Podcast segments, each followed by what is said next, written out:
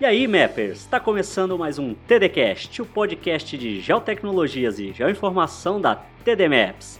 Quem fala aqui é o Thiago Duque e no episódio de hoje nós vamos falar do satélite caçador de exoplanetas, dos wallpapers liberados pelo Google, do app que detecta contato com coronavírus, do laser que derruba drones e sobre o uso de drones no carnaval. Então ajeita o som aí que vai começar!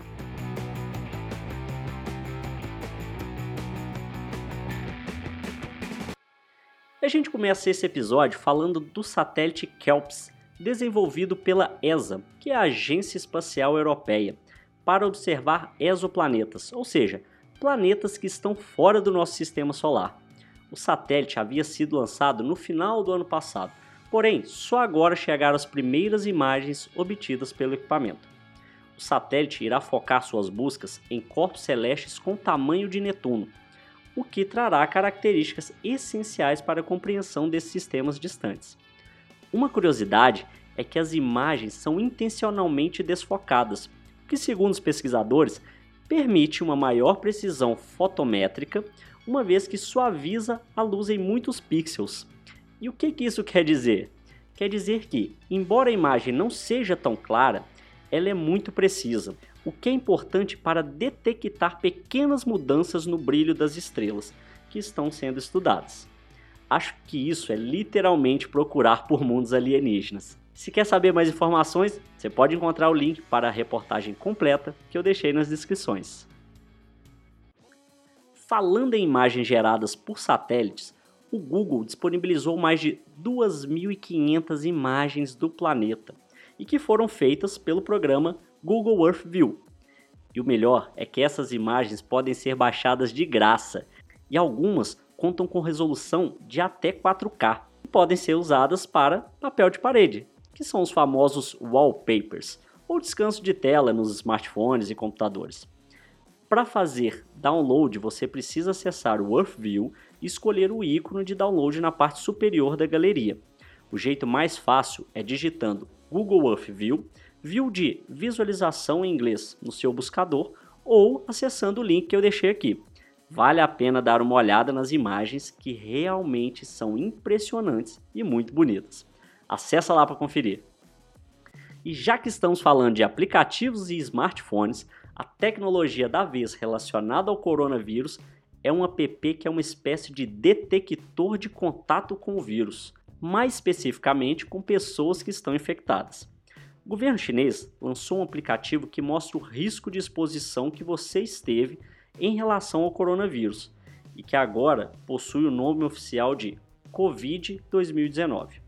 Para ter acesso ao aplicativo, é necessário preencher o nome, número de identidade e telefone e através de um cruzamento de informações vindas da Comissão Nacional de Saúde, do Ministério do Transporte, da empresa de ferrovias e da Agência Nacional de Aviação Chinesa, é possível saber se você esteve próximo a alguém que foi diagnosticado ou suspeito de estar infectado com Covid-2019. E um exemplo impressionante da qualidade do sistema de identificação foi de alguém que esteve sentado a três fileiras de outro passageiro que estava com suspeito ter contraído a doença e que foi recomendado fazer exames.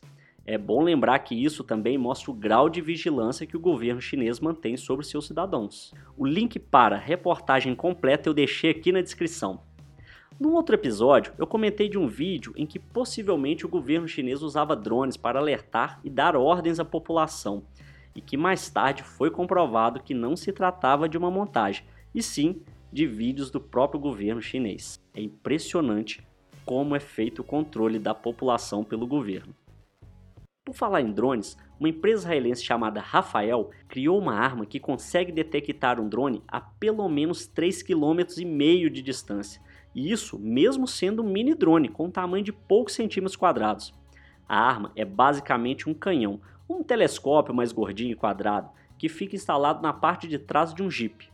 O recurso é conhecido como Light Blade e consegue paralisar um drone basicamente de duas maneiras. A primeira, bloqueando apenas o sinal da aeronave, e a segunda, lançando um feixe de laser que inutiliza o aparelho imediatamente, ocasionando a queda. E eles podem fazer isso com pelo menos três drones ao mesmo tempo. Além disso, o equipamento ainda conta com radares, detector de comandos de drones via rádio, sensor eletrônico óptico e ainda um sistema de comando e controle. Enfim, se essa ferramenta fizer tudo o que ela promete, já era para os drones que passarem pelo campo de visão desse equipamento. Por isso, é sempre bom verificar por onde se está voando. E nesse clima de drones ilegais e que ainda por cima gostam de aparecer durante o carnaval, eu gostaria de dar uma dica para vocês. Cuidado com os voos durante as festas nesta época do ano. Carnaval chegando e é muito comum a gente ver esses equipamentos sendo usados de diversos tipos. Desde objetos tecnológicos, né, que fazem parte dos desfiles da escola de samba, até pessoas sem preparo nenhum, que sobrevoam os carros alegóricos, blocos e os trios elétricos, somente para conseguir imagens. Se você for um piloto amador, é melhor deixar seu equipamento descansando em casa durante o carnaval, enquanto você vai lá e curte a festa. Para você que vai trabalhar com estes equipamentos, não custa nada lembrar.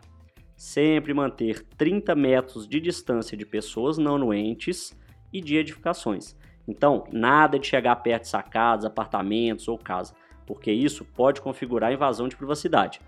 Ter o registro na ANAC, na Anatel e a aprovação de voo pelo DSEA tem que portar o manual do equipamento e análise de risco operacional. E não se esqueça do seguro reta. Essa é uma das épocas do ano que mais possuem fiscalização e é sempre bom estar com tudo em dia, né? Bom, no mais é isso, eu vou ficando por aqui. Bom carnaval e até a próxima. Tchau!